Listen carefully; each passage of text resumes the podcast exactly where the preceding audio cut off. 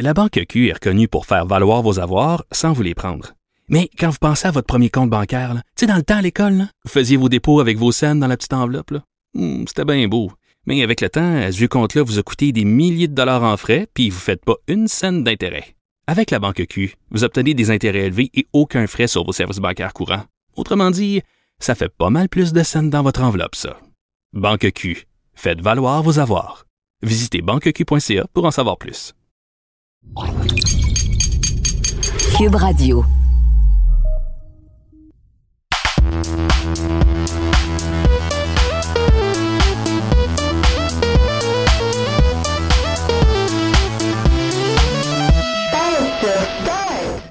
Bonjour, bienvenue au podcast de Pèse sur Tarte. Mon nom est Kazi, je suis en compagnie de Christine Lemu. Hello! Et de Raphaël Lavoie. Salut! Comment ça va? Ça ben, va. ça va bien. Puis toi, comment ça va? Ça va bien. Si vous remarquez que ma voix est un peu différente aujourd'hui, c'est que ben, j'ai perdu la voix cette semaine. Je suis désolée, les amis. J'étais allée à trop de concerts, j'ai fait trop de party. Non, c'est pas vrai. j'ai absolument rien fait. Arrête de sortir quasi, là. C'est assez. ça, je vais arrêter de profiter de la vie pendant la COVID. Euh, bon, cette semaine, les choses sont quand même un peu différentes. Euh, bon, l'actualité tourne autour d'un événement assez majeur qui se passe dans le monde. Donc, euh, le gaming, c'est sûr que ça prend un peu moins d'importance. c'est comme pas mal moins important, mais il y a quand même des choses qui se sont passées récemment dans l'univers du gaming qu'on trouve intéressantes, puis qu'on voulait vous partager.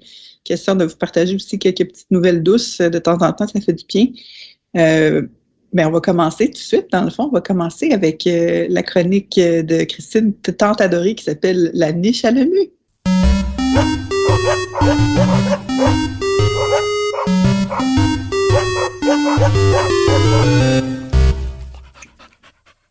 Christine, une autre carte Pokémon a été vendue à un prix complètement ridicule. Écoute, euh, je sais pas qu'est-ce qu'on pourrait acheter avec cet argent-là, mais c'est certainement pas une carte Pokémon que je ferais avec euh, que, je comme achat. C'est inconcevable. Euh, donc, euh, j'ai même, on a même titré l'article, la carte, une des cartes les plus rares vendues aux enchères à un prix ridicule parce qu'on trouve ça complètement ridicule.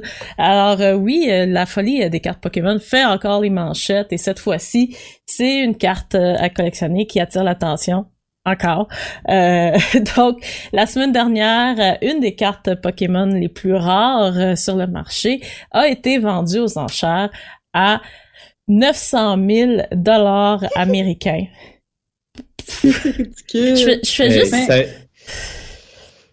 T'as un beau manoir à ce prix-là. Ben, écoute, euh, ça ou un condo sur le plateau. OK. Euh, un ou l'autre. un ou l'autre.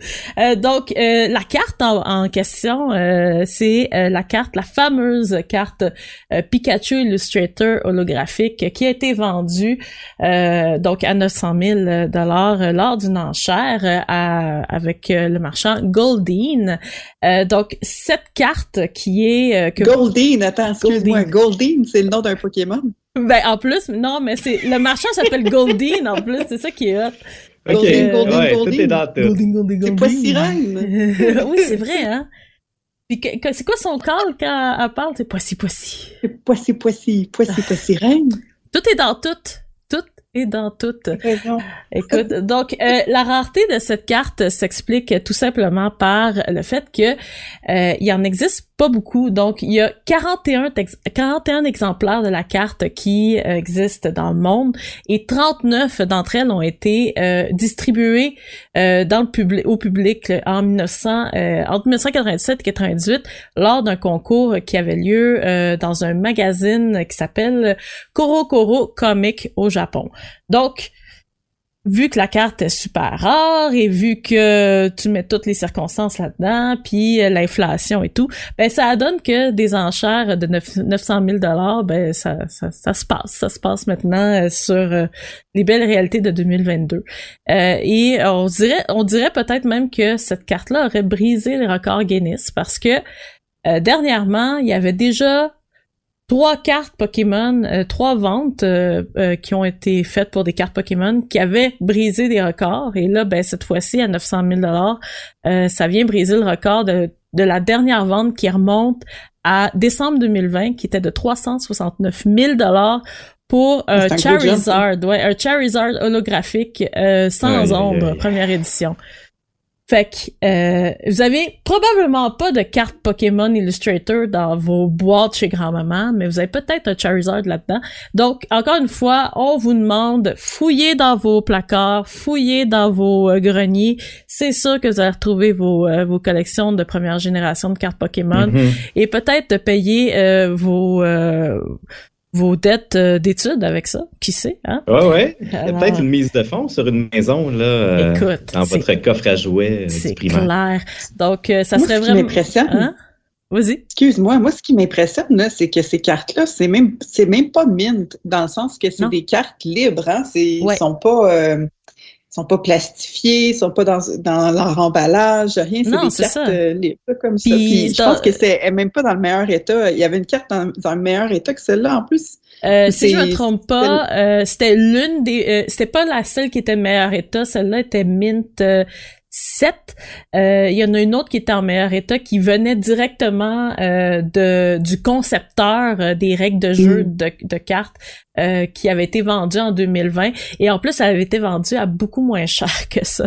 Ouais, En c'est ça, 2020. c'est ça que je comprends pas. Donc, euh, c'est, c'est, on parle de l'inflation. Ben, l'inflation se fait aussi dans les cartes Pokémon. Donc, ça serait pas étonnant qu'on ait euh, des ventes de, de- qui dépassent le million de dollars euh, très bientôt. Ce qui serait complètement ridicule, mais euh, malheureusement très plausible. C'est du carton, là. On le rappelle, là, c'est du carton. Yeah, du carton, du carton.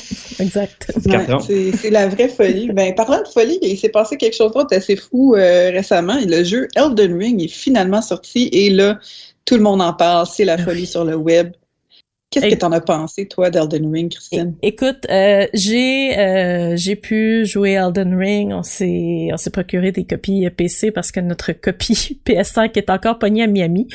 Euh, c'est Oh c'est ça c'est ridicule, mais bon, c'est pas grave. Euh, on s'est pris euh, des belles copies PC pour pouvoir jouer au jeu. Le jeu a été euh, présenté comme un jeu qui allait être moins stressant pour les joueurs, peut-être même un peu plus facile ou un jeu, un bon jeu pour euh, euh, les débutants. Euh, on l'a vu là, dans dans les le, le nombre de ventes qui ont été faites. Il y a beaucoup de gens qui ont été attrapés dans la folie de Elden Ring et se rendent Ils ont été leurrés. ah ouais, leurré parce que euh, Elden Ring est euh, malgré le fait que ça semble facile, c'est c'est difficile. C'est un jeu très difficile, très frustrant, mais ô combien magnifique. Et euh, Ben, justement, je vais, je vais ouais. juste t'interrompre deux minutes Ouais. pour poser une question. Là. Mettons, moi, là, qui déteste là, mourir les jeux Dark Souls, parce que je comprends pas qu'on peut être maso de même. Mais c'est correct, là. Mais tu sais, j'aime vraiment pas ça. Est-ce qu'il y a des chances que j'aime Elden Ring? Parce que, tu sais, en tant que gamer, même quand tu n'aimes pas un genre ou une série de jeux, mais que tu vois que le dernier volet, mettons, de cette franchise-là, des critiques dithyrambiques, là, genre des critiques que tu n'as pas vues depuis des années, ben ça pique une curiosité. Mhm. J'ai eu les Dark Souls, mais je suis curieux d'Elden Ring, puis je suis convaincu que je suis pas le seul dans cette situation-là. Ouais. J'aimerais ça? non, Ah, ça. Ça mérite d'être clair. Écoute, euh, on va être très franc là, c'est un Dark Souls avec un monde ouvert. Donc, le niveau de difficulté est toujours le même, euh, le niveau de frustration est toujours le même. Il faut avoir beaucoup de patience. C'est vraiment destiné à un public euh, qui est qui est pourvu de patience, euh, qui est pourvu de passion euh, pour les euh, stats, qui est prêt à faire des grandes quêtes pour avoir un item en particulier. Donc non, Elden Ring n'est pas pour tout le monde, mais c'est un bon jeu de départ pour découvrir ce que ce que les mondes, le monde des Souls pourrait nous réserver. Euh, mais euh, oui, euh, comme de fait, c'est pas un, c'est pas un jeu facile. Euh, sans dire que c'est des menteurs là, pour nous dire qu'ils voulaient rendre ça moins moins stressant. Euh, tu sais, je comprends le niveau de moins stressant parce que tu peux enfin prendre des stratégies peut-être plus euh, plus libre que Dark Souls, qui est souvent Mhm. toujours un couloir, puis que t'as pas le choix de battre des ennemis qui sont sur ton chemin. Euh, dans Elden Ring, tu peux, tu sais, tu peux prendre des chemins peut-être aléatoires, des raccourcis euh, ici et là. Donc, tu peux avoir ton style de, Dark Souls à la façon que tu veux, d'explorer le jeu à la façon que tu veux. Mais ça reste difficile, genre ça reste des boss Ouais. de Dark Souls.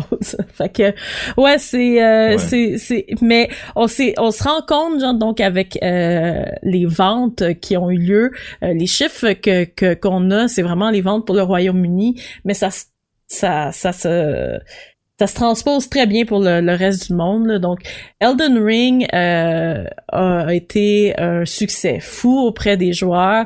Beaucoup de gens se sont lancés dans la folie parce que le marketing était fort, parce qu'il y avait beaucoup de publicité, les gens poussaient énormément euh, ce jeu-là. Et euh, ben on l'a vu, ça a battu des records au Royaume-Uni.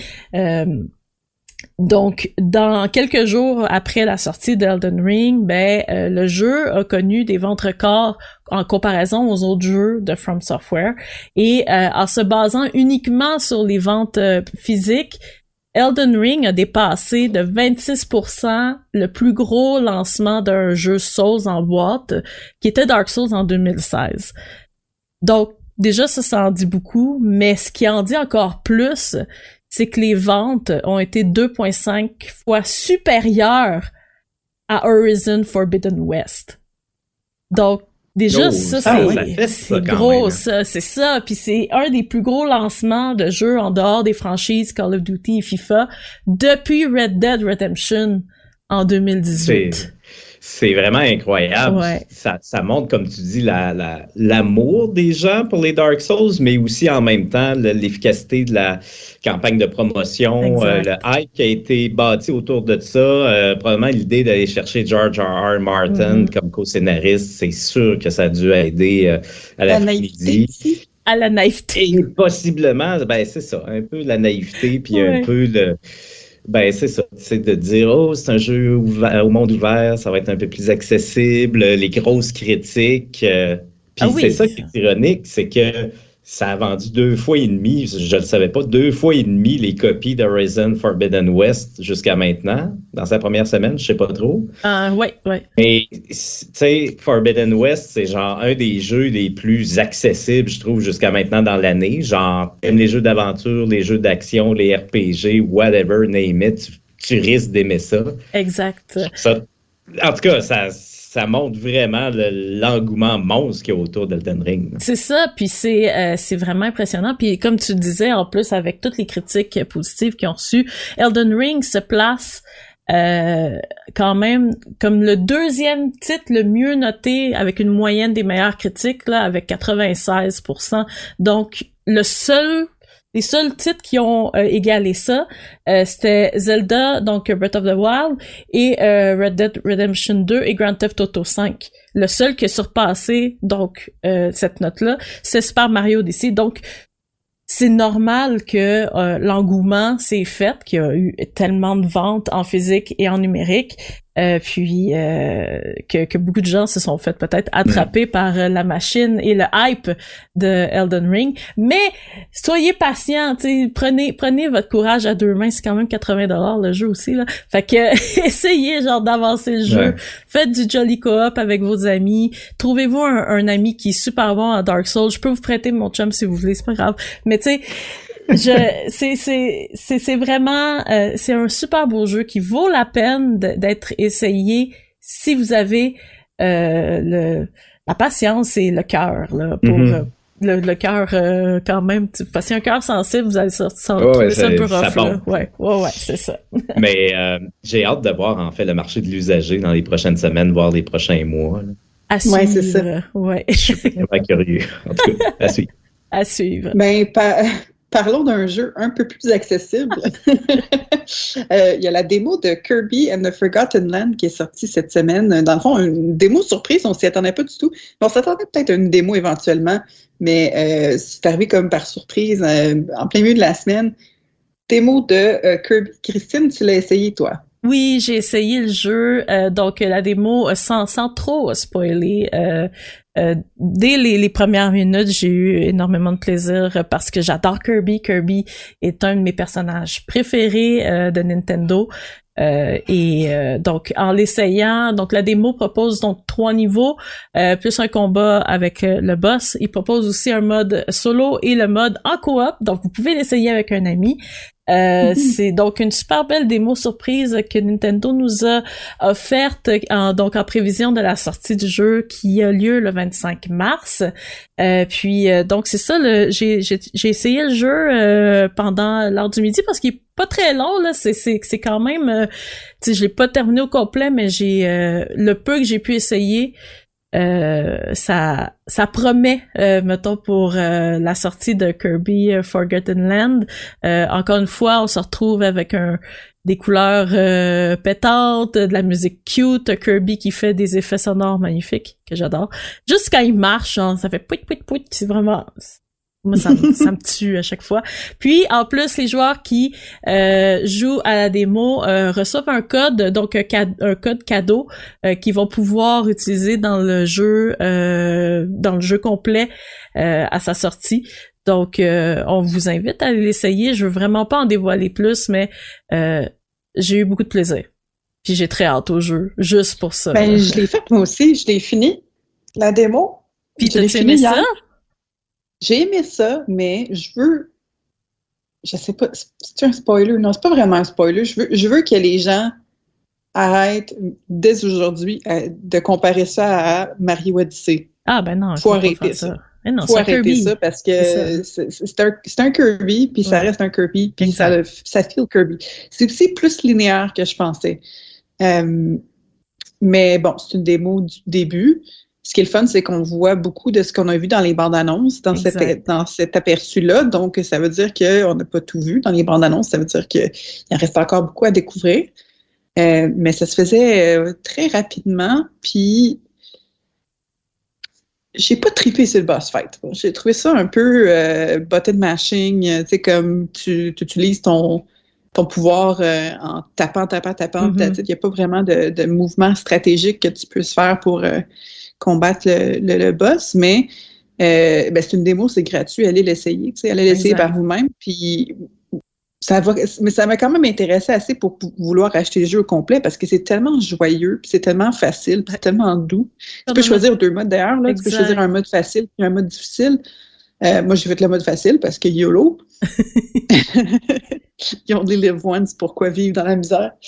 Ah, oh, c'est beau ce que tu dis. Ben, c'est tellement un jeu qu'on a besoin en ce moment. C'est quelque chose euh, qu'on a besoin, là, où est-ce que, tu sais, c'est pas Jojo euh, en ce moment le quotidien là, fait que euh, moi je vais accueillir Kirby à les bras grands ouverts parce que encore une fois c'est un jeu qui arrive toujours comme au bon moment là on en a besoin. Un, peu comme Animal il Crossing. Ouais, exactement. Ouais, il est très bien comme jeu. C'est vraiment nice. C'est c'est une atmosphère un peu différente que les autres Kirby, dans le sens que oui, c'est comme coloré, éclaté, puis tout, mais il y a quelque chose de glauque aussi là, qu'on a vu dans les bandes annonces. Mm-hmm. Euh, euh, genre de petite impression glauque. Mais tu sais, la démo est juste assez courte pour pas pour pas vous en dire plus. Fait que euh, allez chercher ça, c'est vraiment.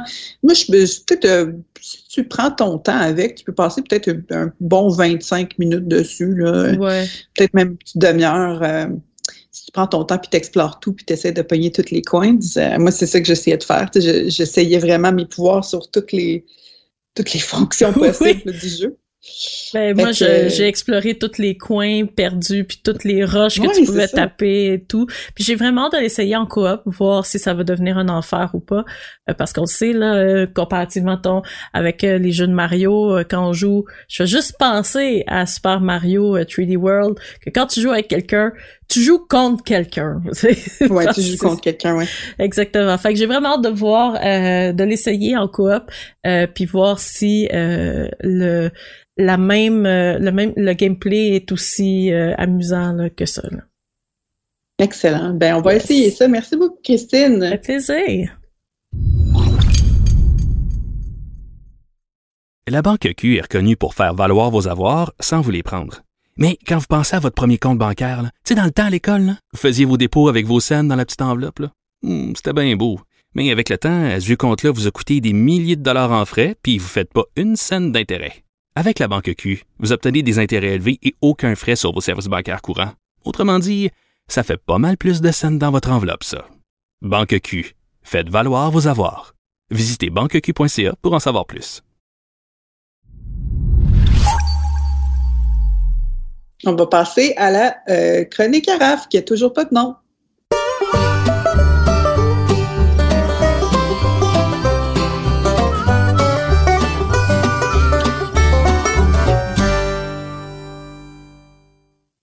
Mesdames et messieurs, si vous avez une suggestion pour euh, le nom de la chronique Araf, on prend euh, les suggestions. On en a eu quelques-unes à date, mais il n'y en a pas une qui a cliqué vraiment.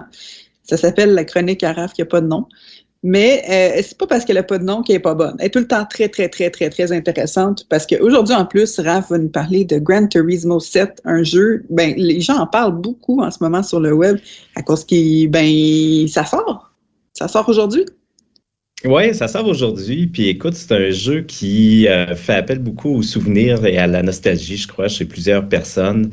Euh, essentiellement, le dernier Gran Turismo qui est sorti, c'est Gran Turismo Sport sur la PS4, mais c'était un Gran Turismo particulier parce que c'était un Gran Turismo, un jeu qui était anglais tout particulièrement pour euh, la compétition en ligne, en fait. Euh, les, les, modes hors ligne, c'était quand même mm-hmm. plus arcade, c'était plus limité, c'était pas l'expérience quand même solo qu'offrait Gran Turismo par le passé il faut retourner au 6, puis là, on retourne, euh, on retourne loin, là, quand même. Il euh, faut le dire. Là. Euh, donc, je crois que c'est un retour que plusieurs personnes attendaient. Et donc, j'ai eu, j'ai eu l'occasion de l'essayer et j'ai trouvé ça euh, très particulier parce que tout le monde l'attend, parce que tout le monde est un peu, bon, nostalgique, bon, les fans de la franchise. Mm-hmm. Et au final, c'est un jeu que j'ai trouvé qui euh, donnait exactement ce que les fans voulaient. Donc, on, on allait vraiment taper dans ces souvenirs-là, dans cette nostalgie-là. Mais ça fait en sorte qu'on a une formule qui est très, très genre fin années 90, début 2000 et qui est encore la même dans un jeu qui est sorti en mars 2022. Mm-hmm. Et ça fait comme une espèce de clash. Donc, euh, je, pourrais comparer ça vite comme ça à regarder peut-être un, un reboot ou une suite comme d'une franchise de films que vous aimez beaucoup, là, qui a eu, mettons, deux premiers volets dans les années 90, et là, on en fait un troisième en 2022, le Ghostbusters ou whatever, peu importe. Mm. Puis tu regardes ça, tu es comme, hey, c'est cool, mais c'est vraiment d'aller fouiller, d'aller jouer sur la nostalgie, d'aller fouiller sur cette espèce de, de vieille vibe-là, qui faisait que ça fonctionnait à l'époque c'est vraiment un peu dans ce genre-là. Donc, bon, parlons-en un peu plus. Gran Turismo 7, bon, euh, vous l'avez deviné, c'est un jeu de course. Euh, le premier de la franchise est sorti en 97, donc euh, Gran Turismo fête ses 25 ans cette année, pardon, en 2022. donc, c'est un septième volet. Ça se retrouve avec le deuxième sur PS4 le premier sur, euh, sur PS5. Euh, bon, ce qu'on a fait, il y a eu beaucoup d'entrevues, bon, avec les gens de Polyphony Digital, le studio japonais, euh, pour mener à cette sortie-là. Et à peu près à chaque fois, on disait la même chose. On veut faire plaisir aux fans, on veut tabler sur les traditions, surtout pour les 25 ans de la franchise. Et ben, quand on y joue, on se rend compte que c'est exactement ça qui a été livré. Vous ouvrez le jeu, euh, il y a une intro, là, vous allez voir, là, ça dure. Sans farce, ça doit durer 10 minutes. C'est interminable. Euh, c'est comme le générique, là. Euh, là, vous avez tout le monde qui a travaillé dessus, euh, évidemment, mais là, vous avez aussi des espèces, un espèce de slideshow avec euh, des images d'archives de voitures, euh, des espèces de surimpressions avec comme du texte d'époque, puis de l'espèce de petite musique un peu, un peu mystique, là, classique, là. C'est, c'est vraiment quelque chose pour de vrai. Vous irez vous faire un café pendant ce temps-là. Puis quand vous rentrez dans le jeu, en fait, on retrouve la formule classique de Gran Turismo. Donc, euh, il y a un mode, euh, il y a une carte du monde qui est un peu l'endroit où est-ce que vous allez retrouver les différents modes de jeu et qui est un peu en même temps le menu principal du mode d'histoire, entre guillemets, parce que bon, il n'y a pas tant de mode d'histoire comme tel. Euh, donc, vous avez la carte du monde, vous pouvez aller euh, compétitionner en ligne, vous pouvez euh, acheter des voitures là-dessus, euh, vous avez les, les, cours de conduite qui sont de retour, vous avez quoi, ça? course. Les cours de conduite, là, moi je veux savoir c'est quoi parce que je, je, vois beaucoup de gens parler du maudit cours de conduite de Gran Turismo, ça a l'air bien important. C'est quoi? Les cours de conduite, le, License Center, comme euh, comme c'est appelé en anglais, en fait, c'est un endroit où est-ce que tu vas pour passer différents permis qui vont te donner accès à différents niveaux de course. Donc, ça débloque pas nécessairement des courses, mais dans ton menu de course, euh, tu vas avoir, euh, mettons, un championnat, un nouveau championnat qui va popper après que tu ailles, bon, gagner une autre course ou whatever. Puis ça va te dire que tu as besoin d'une licence nationale A par exemple. Comme la deuxième licence du jeu. Tu sais, je pense que National B, National A, International B, International A et la super licence, si ma mémoire est bonne. Mhm. Et euh, dans le fond, chacune de ces licences-là, de ces permis-là, euh, ça se retrouve à être comme une dizaine d'épreuves à peu près que tu as à faire qui sont euh, une piste donnée, une voiture donnée et euh, une situation en particulier. Donc, mettons ton, premier premier test de conduite, si tu veux, pour ton premier permis de conduire, c'est euh, d'arrêter dans une zone en un temps délimité. Fait que tu commences, tu, pars de zéro avec ta voiture, puis tu as une zone rouge où est-ce que tu dois immobiliser le véhicule là-dedans. Puis, il faut que tu le fasses. Mettons, tu as un trophée euh, bronze, tu le fais en 20 secondes, euh, en 18 secondes, argent, en, 16 secondes, or, et ainsi de suite. Puis, euh, ben, c'est ça, tu arrêtes le char dans la zone, puis selon le temps que tu as fait, ça va te donner un trophée. Tu passes au deuxième. Deuxième, ça va te monter, montrer comment prendre un virage et compagnie, et ainsi de suite.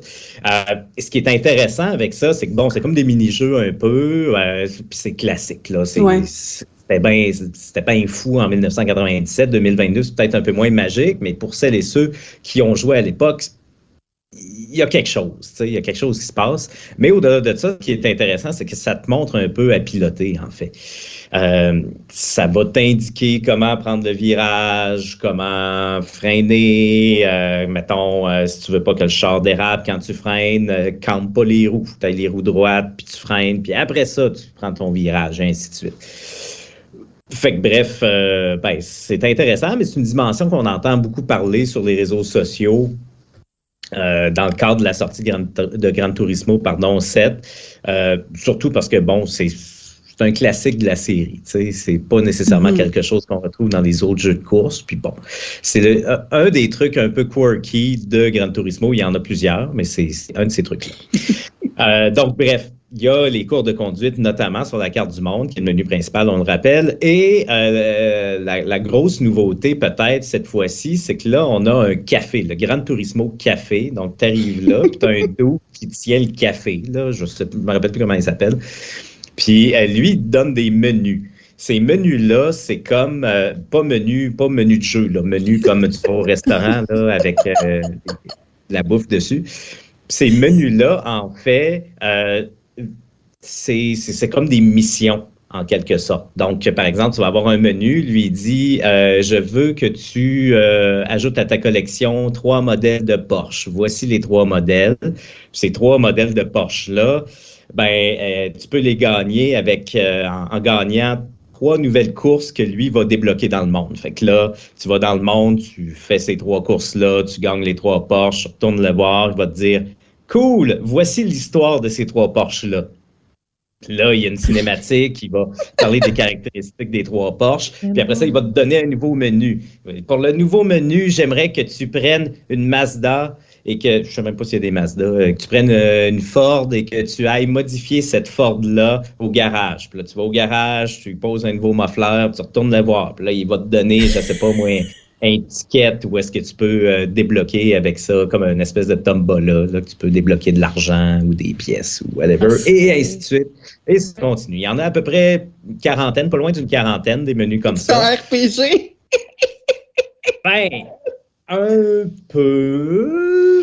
Ben, En fait, ces menus-là, pour moi, c'est le compromis qu'ont fait Polyphony Digital Mhm. euh, pour essayer d'adapter un peu le jeu aux standards de 2022 tout en gardant l'esprit euh, un peu free-for-all de 97. Parce que, bon, 97, là, le premier Gran Turismo, euh, tu commences le jeu, tu as 20 000 crédits, tu achètes une vieille tub, là, un vieux char. Tu gagnes des courses pour gagner de l'argent, tu le modifies peu à peu. Après ça, tu peux acheter une, une nouvelle voiture. Puis c'est un peu ça. Il n'y a pas de mode histoire, il n'y a pas de, de, de, quête principale. C'est c'est ça. Tu fais des courses et tu grindes beaucoup. Euh, sauf que, tu sais, en 2022, quand tu vois des jeux de courses comme Forza Horizon 5, où est-ce que c'est un immense monde ouvert, tu as de l'exploration, tu as un paquet de trucs cachés sur la carte, euh, tu vas avoir des petites quêtes ici et là, euh, différents moderne. événements. C'est très moderne, c'est très actuel. Et c'est sûr que quelqu'un qui est habitué à Forza Horizon 5, qui va, euh, ou n'importe quel des Forza Horizon, qui va se pitcher dans Gran Turismo 7, va trouver que c'est très, très dépouillé là, pour euh, 2022. Il y a beaucoup de voitures, il y a à peu près euh, 35, euh, un genre de 35 circuits avec différentes variations, portions, inversées et compagnie, donc peut-être 90 variations de pistes au, euh, au grand total. Donc, il y, a, beaucoup de contenu comme tel, mais l'espèce de contenant, l'espèce de façon de découvrir ce contenu-là, ben, à part le café, le Gran Turismo Café, qui est comme c'est un espèce de compromis, comme je disais tout à l'heure, ben, c'est ça. C'est- très bare bones, comme on dirait en anglais. Donc, c'est sûr que c'est particulier. Euh, après ça, écoute, si on parle euh, du gameplay comme tel, euh, c'est encore une fois une espèce d'hybride entre la simulation et l'arcade, un petit peu plus vers la simulation. C'est hyper bien fait, c'est très agréable. Euh, ce qui est intéressant, c'est que ça peut être accessible aux gens qui bon, ont envie de jouer à Gran Turismo, mais qui sont peut-être moins habiles pour, euh, pour les jeux de course, euh, parce que bon, il y a beaucoup de systèmes d'assistance, euh, d'aide au pilotage euh, qui peuvent être activés ou désactivés à la pièce. Donc, vous pouvez vraiment vous créer comme Mm. votre niveau de difficulté. Il y en a des prédéfinis, mais vous pouvez vraiment y aller avec votre propre euh, adaptation un peu de la course pour vous, tu sais, de dire, bon, ben, moi, j'ai de la misère, c'est freinage, je vais mettre le, freinage assisté, mais je vais euh, monter un peu l'intelligence artificielle ou tu peux, tu peux jouer un peu avec tout ça. Donc, ça, c'est quand même très intéressant et tu te retrouves à, euh, avoir des courses qui sont vraiment le fun, tu sais, qui se prennent bien en main, euh, qui ont un bon niveau où est-ce que si tu es distrait, si tu, tu regardes la TV on the side, une autre TV, mettons que tu as deux télés dans ton salon, tu es bien hot, tu regardes la télé en même temps, euh, tu vas prendre le clos. Il faut que tu sois là, il faut que tu sois investi, mais en même temps, ça reste relativement accessible malgré tout. Euh, donc ça, c'est très réussi. Euh, même chose au niveau de l'intégration de la DualSense, donc la, la, manette de la PlayStation 5 qui est très, très bien utilisée dans Gran Turismo 7. Euh, bon, il y a les gâchettes adaptatives, évidemment, euh, donc de la résistance au niveau du freinage et euh, de l'accélérateur. Euh, mais aussi les retours haptiques, donc la vibration de la manette qui est très, très, très bien gérée. Euh, si vous euh, passez sur une autoroute, sur une piste ou quoi que ce soit, vous savez ces fameux joints d'autoroute ou de pont qui permettent oui, à la route, ouais. en fait, de pas briser quand elle bouge au printemps ou whatever. Que tu sais, tu passes là-dessus, ça fait poudou, poudou, dans ben, une vraie oui. voiture, mettons, ben là, tu le ressens vraiment dans ah. la manette. C'est vraiment bien fait. Tu passes dans une flaque d'eau, l'espèce d'aquaplanage de perte, de, perte d'adhérence, tu vas le ressentir dans la manette. C'est hyper bien fait. Et ce qui est intéressant, c'est qu'autant le retour haptique que les gâchettes adaptatives, euh, c'est pas surjoué, c'est pas surutilisé. Euh, il y a certains jeux comme Call of Duty, euh, pour ne, ne nommer que celui-ci, où est-ce que l'utilisation des gâchettes pour les armes, c'est super intéressant mais peut-être qu'à la longue, tu vas le désactiver parce que bon, ouais. c'est très lourd, euh, c'est c'est un peu intrusif, en quelque mhm. sorte. Mais ça, modifie ta réactivité, tu sais. Oui, c'est ça, exactement. Euh, il y en a même qui se plaignaient, je crois, plus récemment, euh, Cyberpunk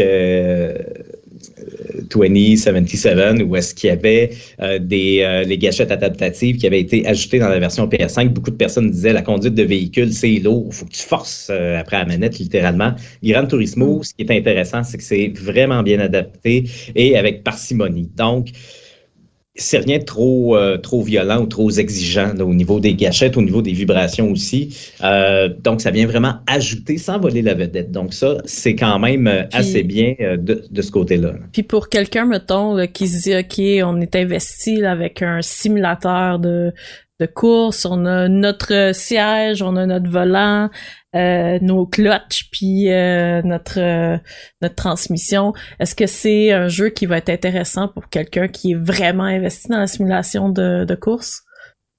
Ben écoute, premièrement, j'aimerais ça que ces personnes-là me contactent et m'invitent chez elles parce que j'ai pas accès à ce genre de simulateur. Ça coûte tellement cher, oh my god. Euh, ben, écoute, euh, il y a de la comptabilité, euh, la mon Dieu. Il y a de la compatibilité avec bon les volants, les, les, les setups de simulateurs et tout et tout. en contrepartie, c'est sûr que on est, on, tend vers la simulation, mais on est encore dans une balance entre arcade et simulation. Donc, c'est pas un Assetto Corsa où est-ce que c'est hyper, hyper réaliste.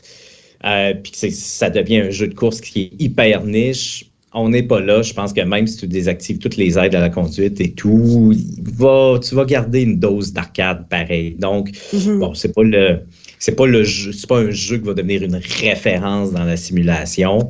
Je ne crois pas. Euh, mais c'est quand ça reste quand même dans la lignée des autres Gran Turismo. Donc l'espèce de balance, si vous avez déjà joué un Gran Turismo et que vous trouvez ça bien, l'espèce de mariage entre l'arcade et la simulation qu'offre la franchise, vous allez être encore là-dedans.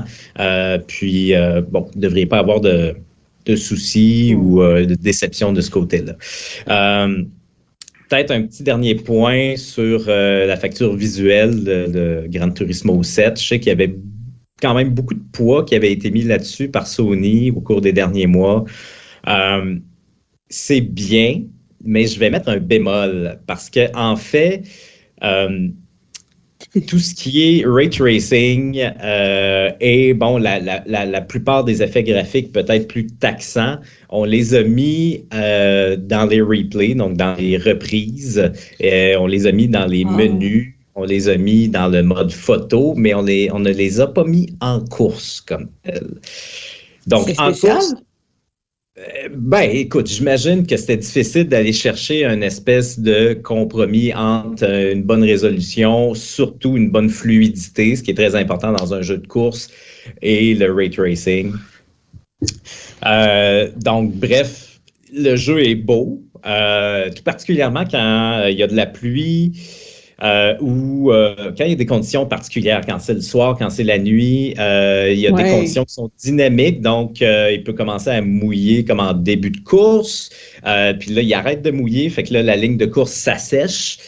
c'est dynamique, c'est super intéressant. Les visuels à ce moment-là sont très beaux. le temps aussi est dynamique, donc le moment de la journée, en fait. Donc, on, vous pouvez commencer une course comme à la brûlante. Là, le soleil se couche, puis vous terminer la course, c'est la nuit, littéralement.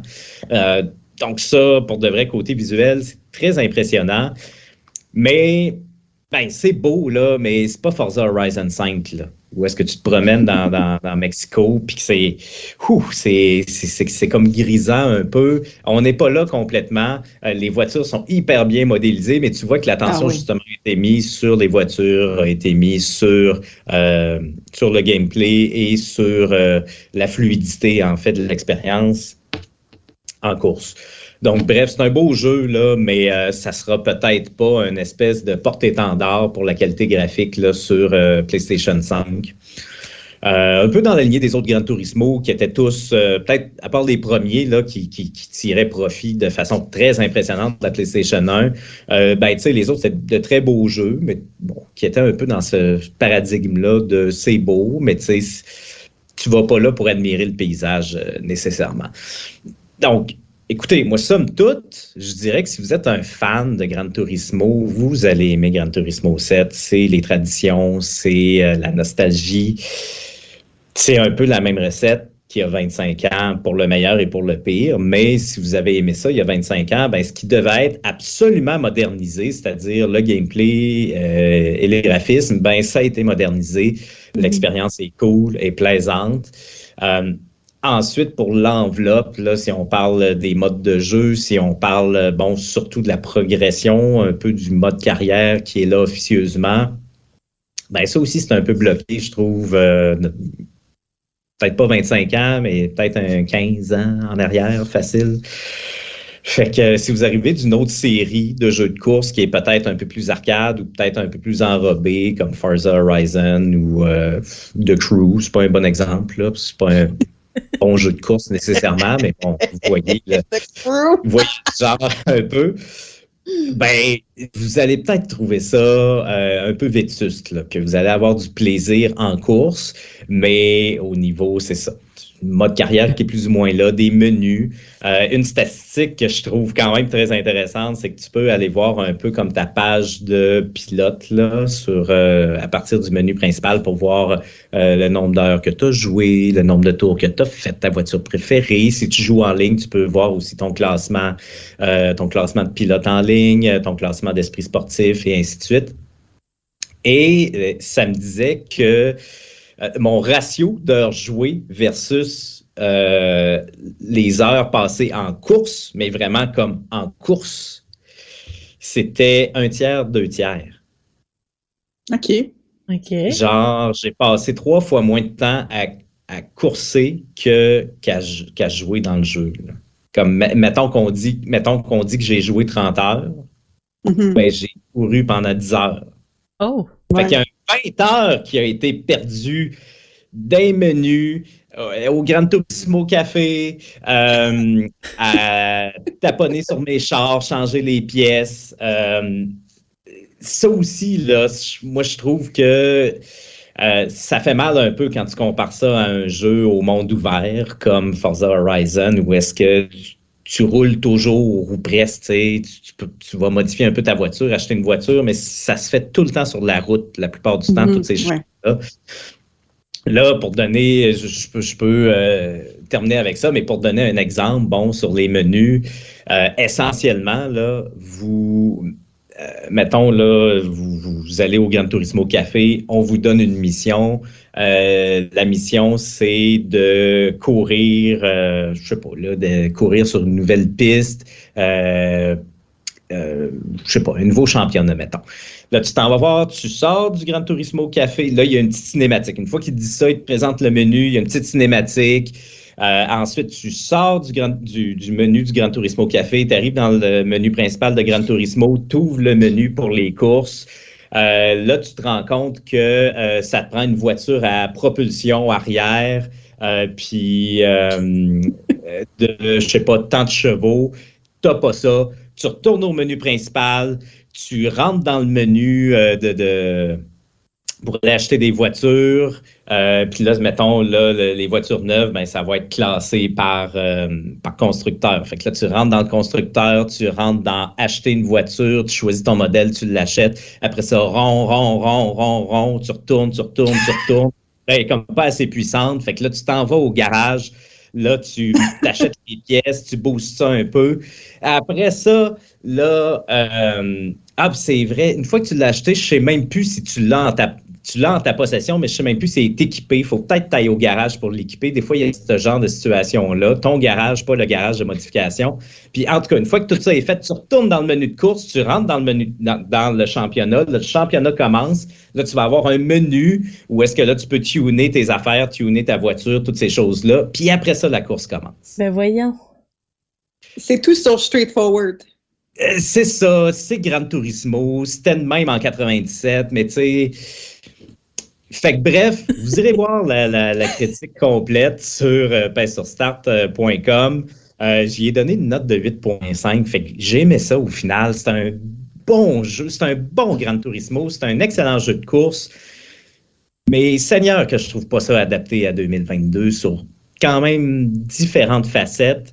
Mm-hmm. Puis, il faut que tu le juges en tant que Gran Turismo. C'est un bon Gran Turismo. C'est un retour aux racines. Ça a encore la dimension sportive en ligne. Donc, si vous voulez faire des courses, des trucs compétitifs, c'est encore là. Donc, c'est un bel hybride. C'est un beau compromis.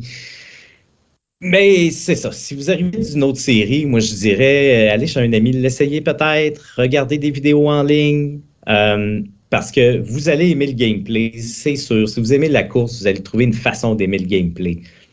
Mais assurez-vous de bien comprendre l'expérience, puis de vous dire que vous allez jouer à ça plusieurs heures et non pas faire trois courses puis dire Hey, c'est qui hein? c'est ça. C'est quand même 90$. Donc, euh, un bon jeu, mais savez dans quoi vous vous embarquez. Si vous aimez Gran Turismo, ben, tant mieux, parce que vous le savez déjà. Donc, voilà. Ouais, c'est excellent. Ben, merci beaucoup, Raph. Euh, on peut checker ça. Donc, Gran Turismo 7 qui est maintenant disponible.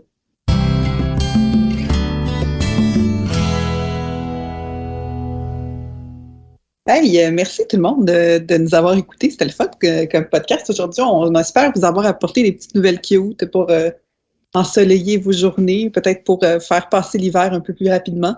D'ailleurs, il reste deux semaines avant qu'on change l'heure. Ça s'en vient, ça s'en vient. merci beaucoup, Christine. Merci. Et merci beaucoup, Raphaël. Merci à toi, Kazi. Et donc, si vous avez aimé ce que vous avez entendu, ben, on vous invite à visiter le pour lire tous nos articles. D'ailleurs, il y a un article de Gran Turismo, un deuxième article de Gran Turismo de, de Raph qui est très drôle. Euh, je, suggère d'aller voir ça. C'est un album photo à Québec. Donc, euh, si vous posez ben des questions en ce moment, allez voir ça. je ne peux pas vous spoiler, c'est trop bon. C'est excellent. Il y a beaucoup de gens qui adorent euh, cet article en ce moment, donc c'est très le fun à observer. Euh, et puis, euh, ben, allez chercher aussi la petite démo de Kirby. Elle est disponible depuis une semaine. Au moment que vous écoutez ça, ça va faire une semaine. Donc, euh, allez chercher ça. J'ai joué, j'ai trouvé ça très charmant. Et puis, si vous aimez ce que Python Start fait, ben, on vous invite à nous suivre un peu partout sur le web. C'est sur Instagram, sur Facebook, sur Twitter. Donc, c'est Python Start partout. Pouvez nous suivre et puis vous pouvez nous suggérer des articles aussi faire connaître peut-être votre projet. Donc, euh, écrivez-nous si vous avez des questions. Ça va faire plaisir euh, de vous répondre. Et sur ce, ben, on se dit à la semaine prochaine.